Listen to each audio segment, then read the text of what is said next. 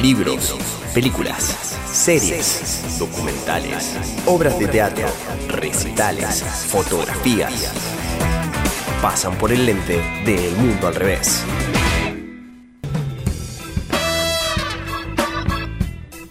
Hora de las recomendaciones aquí en El Mundo al Revés. 16 horas 15 minutos.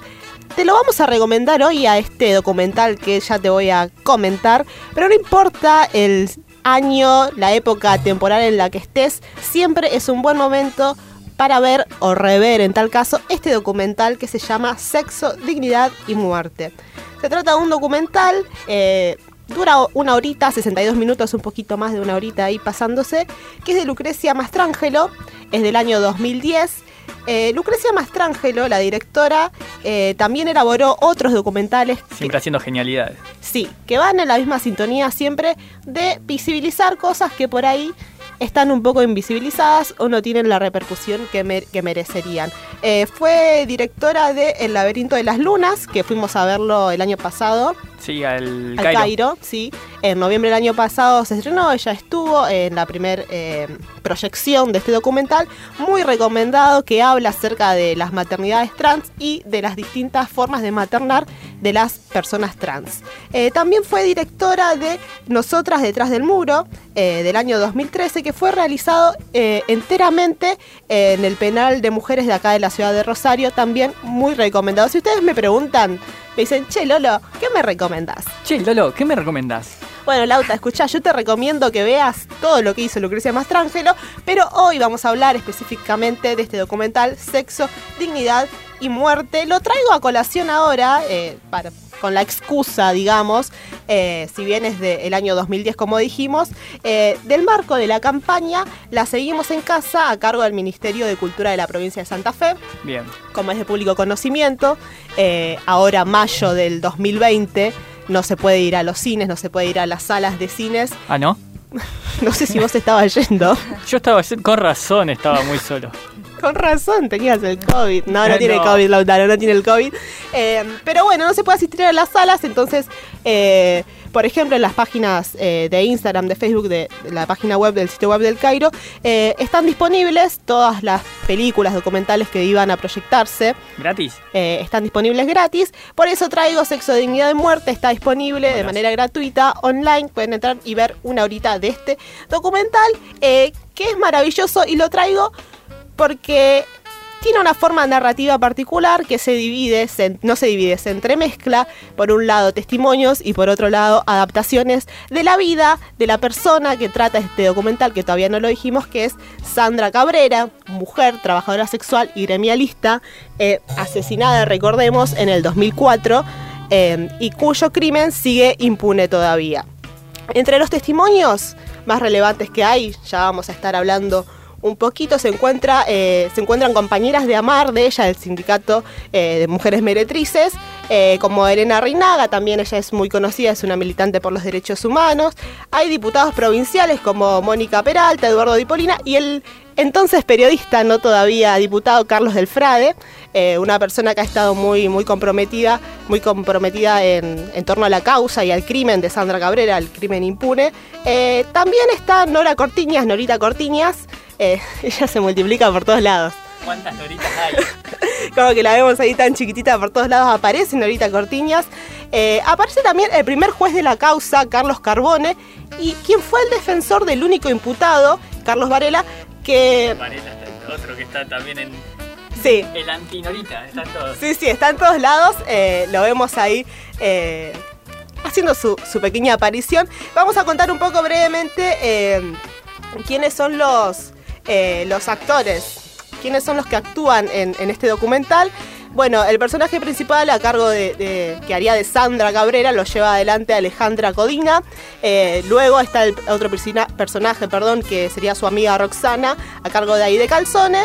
Y bueno, después está el polaco a cargo de Gustavo Guirado. Y hay entre tantos otros actores, un policía que tiene un papel bastante principal a cargo de Mario eh, Vidoletti. Pero bueno, bien, ¿por qué lo traemos a colación? No solo por este estreno eh, de, este, eh, de esta campaña La Seguimos en Casa, sino por los disparadores y por la importancia social que tiene. Vamos a escuchar unos audios, si puede ser. Eh, primero vamos a escuchar Estos son audios sacados del tráiler de esta película, que después aparecen en el documental claramente. Escuchemos el primero.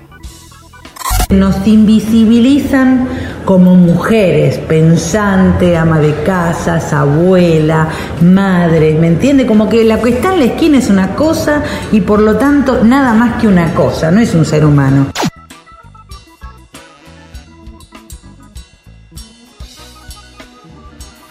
Ahí la escuchábamos a Elena Reinaga hablando eh, de lo que son un poco las palabras claves de este, de este documental.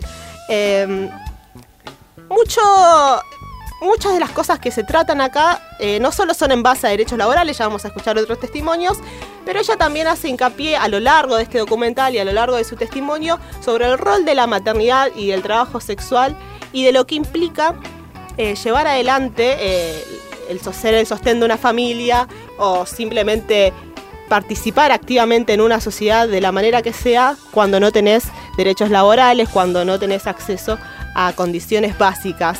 Eh, también estuvo, como mencionábamos antes, Norita Cortiñas, la vamos a escuchar ahora, tenemos otro audio de ella.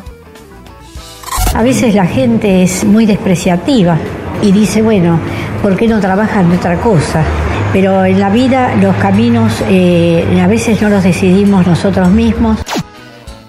Ahí la escuchamos a Norita, una, una, pastillita de lo que ella dice, habla mucho más también en el documental, es importante que lo vean.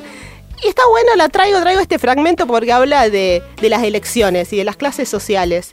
Eh, a lo largo de este documental también se hace mucho hincapié eh, en que por ahí es difícil de elegir cuando eh, no está reglamentado bajo ningún, ninguna constitución, bajo ningún derecho laboral. Entonces está bueno también pensar, eh, porque hay algunas luchas que se visibilizan más, algunas luchas sobre las que se hace más hincapié y otras en las que no, porque se invisibilizan y cuál es eh, aquel estrato de clases que hace que algunos derechos laborales salgan y otros derechos laborales no salgan, que algunas eh, acciones sean consideradas como trabajo y otras no sean consideradas como trabajo. Tenemos un último audio de, de este tráiler que lo escuchamos a Carlos del Frade.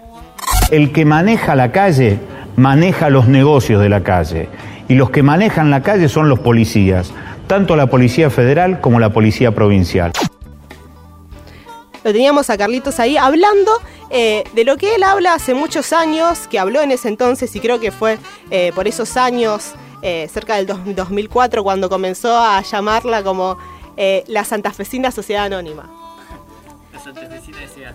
La Santafesina S.A., haciendo alusión un poco eh, al laburo de investigación que hay detrás y a esta relación entre policía, venta de drogas, tráfico de personas. Porque recordemos también, eh, y esto es lo importante de este documental que lo plasma ahí y que lo dice a cargo de estos actores y de estas actrices que nombraba al inicio, eh, de que Sandra Cabrera el crimen que cometió, por así decirlo, fue la denuncia constante que hubo en la zona de la terminal de la ciudad de Rosario de aquellos sitios donde había trata de personas, pero no solo de personas, sino de menores. Eh, entonces es importante eh, entender los hilos de esto que mencionaba Carlos del de este entramado que hay detrás eh, y esta complicidad política que también la nombran el resto de los testimonios, la mayoría de los testimonios que, que salen en este documental. Recordemos un poco, ya para ir cerrando, para contextualizar, lo que pasó con Sandra Cabrera. Bueno, al inicio, eh, justo lo nombrábamos a Carlos de Frade, al inicio, a inicios de este año fuimos a la Plaza Sandra Cabrera cuando se cumplió el aniversario de, lamentablemente, de su asesinato. Eh, ahí Córdoba 3650, que hasta el día de hoy, y por eso digo que es importante tener em, presente este documental y que no importa el año, el mes, el día en el que escuches esto, es importante que lo veas, porque hasta el día de hoy no hay ningún imputado en la causa. O sea, no hay personas detenidas. El único imputado, el ex oficial inspector de la Policía Federal de Rosario, está en libertad. Eh, actualmente no hay nadie sospechado, no hay ningún sospechoso. Y lo que también recalcan en este documental, lo recalca mucho Elena Reinaga, es ella se pregunta si para nosotras está tan claro qué fue lo que le pasó a Sandra, quiénes fueron los culpables, cómo es que para la justicia no está tan claro, cómo es que la justicia no tiene ningún sospechoso. Y bueno, me parece que un poco la razón hay que darle.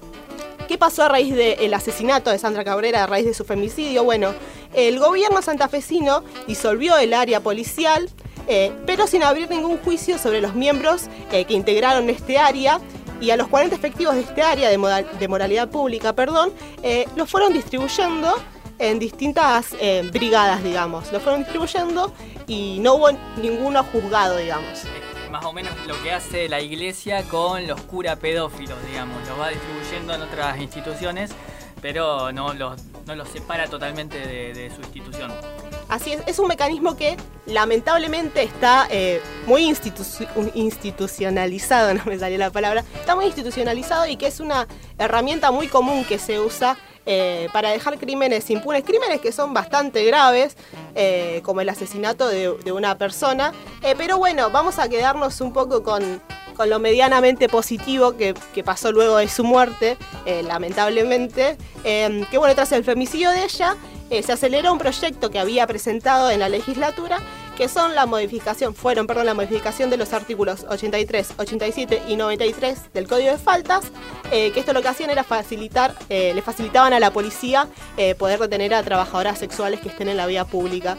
Esa fue la, la más o menos buena noticia que hubo después de su muerte, pero al día de hoy eh, lo que reclaman los, reclama también este, este documental y lo que reclaman los sectores eh, por los derechos laborales y los sectores feministas es que haya justicia por Sandra Cabrera y me parece que Sexo, Dignidad y Muerte de Lucrecia Mastrangelo es un buen ejercicio para ejercitar, valga la redundancia, la memoria y tener siempre presente a Sandra Cabrera y la lucha por los derechos humanos.